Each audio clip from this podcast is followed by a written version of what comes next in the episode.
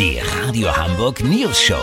Die witzigsten Nachrichten der Stadt. Mit Olli Hansen, Jessica Burmeister und Peter von Rumpold. Äh, guten Tag. Nur noch viermal schlafen, dann ist Bundestagswahl. Als Entscheidungshilfe machen wir in dieser Woche den ultimativen Show Wahlcheck. Parteien und ihre Spitzenkandidaten unter die Lupe genommen von unserem Politik-Insider Olli Hansen. Heute die SPD. Ja, Peter, seit Jahren schon gingen die Umfragen der Sozis in den Keller.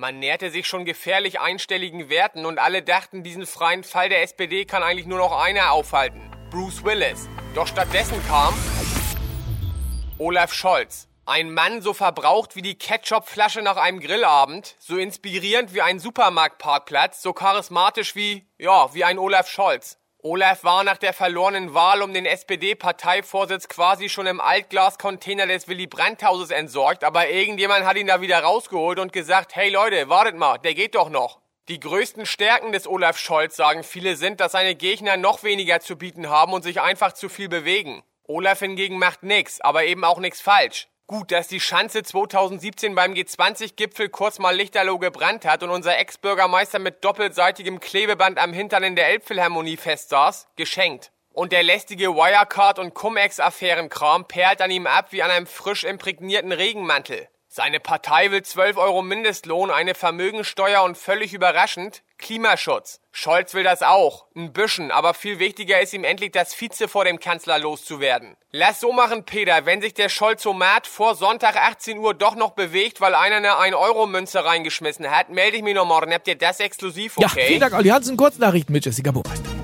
Digitales. Es kommen 37 neue Emojis für das Smartphone raus. Passend zur Verrohung der Gesellschaft sind 26 davon Kackhaufen, der Rest Stinkefinger.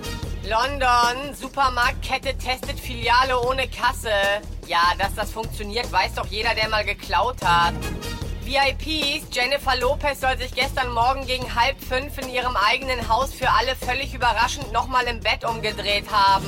Das Wetter. Das Wetter wurde Ihnen präsentiert von Sommeranfang. Nur noch 272 Tage. Das war's von uns. Wir hören uns morgen wieder. Bleiben Sie doof. Wir sind es schon.